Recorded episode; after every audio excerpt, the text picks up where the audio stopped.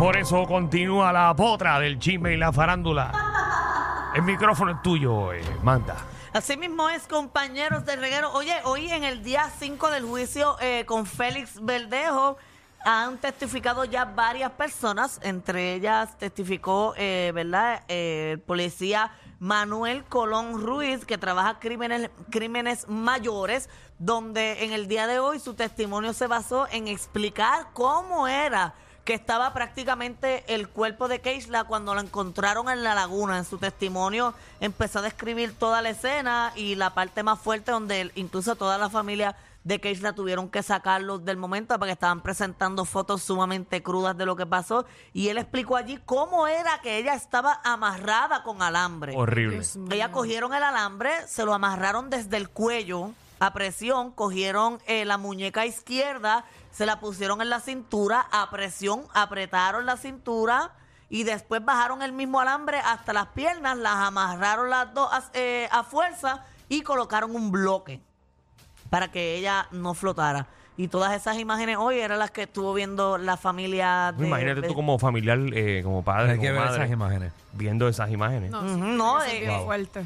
En varias ocasiones como que cada vez que siguen presentando las fotos y las fotos, ellos ahora bajan la cabeza, pero nunca han visto la foto. Yo tampoco quisiera verlas, pero es bien fuerte lo que está pasando allí. Eh, también ya pasó el contrainterrogatorio de ese agente y ahora mismo estaba testificando el, el, agente de la Policía Municipal, que él trabaja con las computadoras y todo eso, que se llama Ricardo Díaz Torres. Y a él le están preguntando sobre mensajes de texto y comunicaciones que tuvo Félix Verdejo días antes y días después, porque obviamente le quitaron el teléfono el mismo día en que se dijo que él era uno de los sospechosos.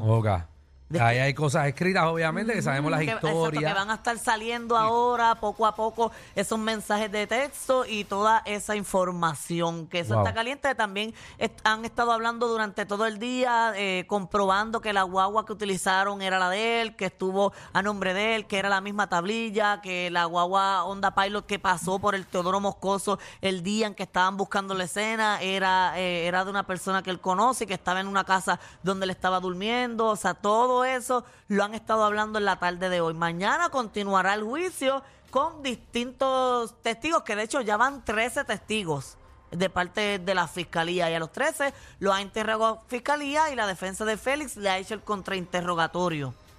Wow. Uno de los, uno de los testigos de hoy fue el, el entrenador de Félix Verdejo, pero él lo único que dijo, en to- ¿verdad? Lo único que él testificó fue que el día del asesinato quedaron en que Félix iba a llegar a las 10 de la mañana a entrenar y no llegó nunca. Diantre. Exacto, que están como que tumbando las posibilidades de que él estaba en otro sitio a esa hora. Están exacto. tratando de, de, de ponerlo en, ese parte. lugar, eh, ¿verdad? Eh, que, que pasó que en, en el puente Teodoro Moscoso, están tratando de ponerlo. Obviamente yo no sé qué va a pasar ahí, tampoco he escuchado la parte de Félix Verdejo porque ellos van a tener que defenderse, pero lo que sí me ha llamado mucho la atención es que cada uno de los testigos han dado prácticamente la misma información y que toda la información que los 13 testigos han dado conducen a un mismo lugar, a Exacto. un mismo objetivo. Que Berlejo estaba en el carro cuando se tiró, Exacto. ¿verdad? Eh, a, a, a, a Cage. eh, El cuerpo, sí. El cuerpo.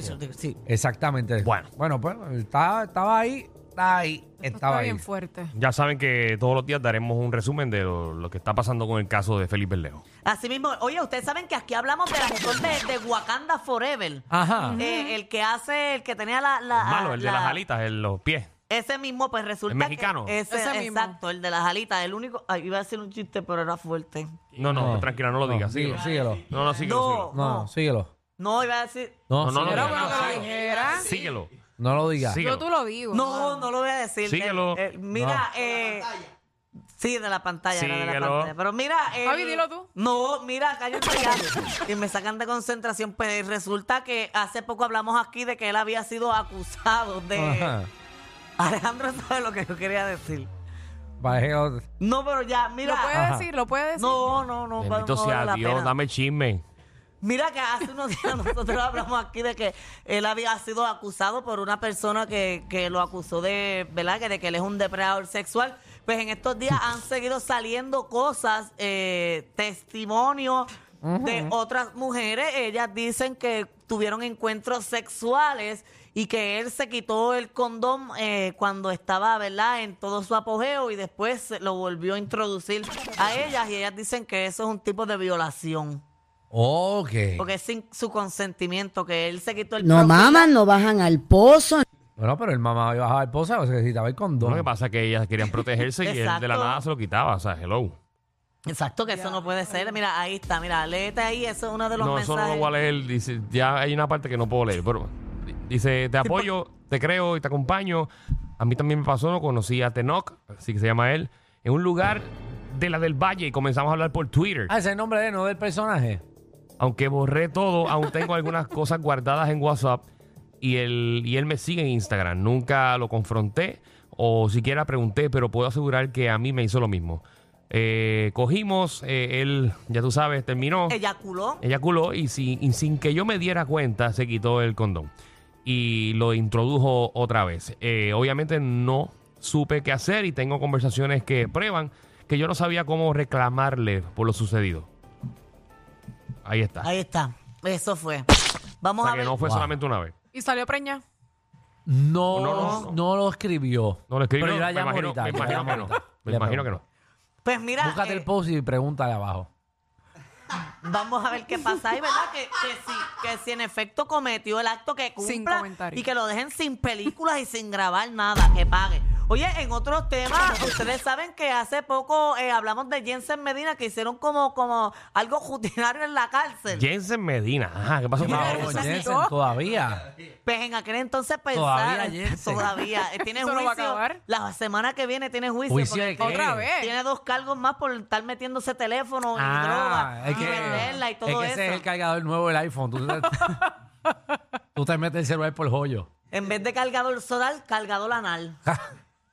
Ponme el disclaimer. Yo, yo, yo, yo no quiero hablar. Muchacho. Danilo Bocham, ni SBS ni los auspiciadores se hacen responsables por adversiones vertidas por los compañeros de reguero de la nueva 94. Y Pero, tiene que ser bien chiquito porque No. si eso llega ahí, No, fue un iPhone Max Pro. embuste y eso cabe por ahí. Cuando va para el baño ahora saca un pancake. Parece un CD player ahora él. Ay, allá atrás. diablo, un CD Sí, player. le puedes meter el CD entero, hermana. Pa'l ya, está acostumbrado, los CD players chupan el mismo CD solito. Le asomas la puntita y lo succionan. Diablo, María. Ay, es que lo guardaba. Eso es bien Lo grande. interesante era verlo guardado y con, y con el cargador puesto por fuera. Para que no se lo...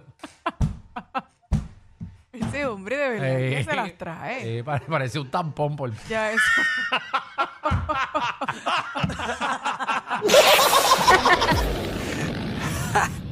Hay una manada de gente saliendo de la punta llegando al reguero. Bienvenidos sean todos. El reguero de 3 a 8 por la nueva 9.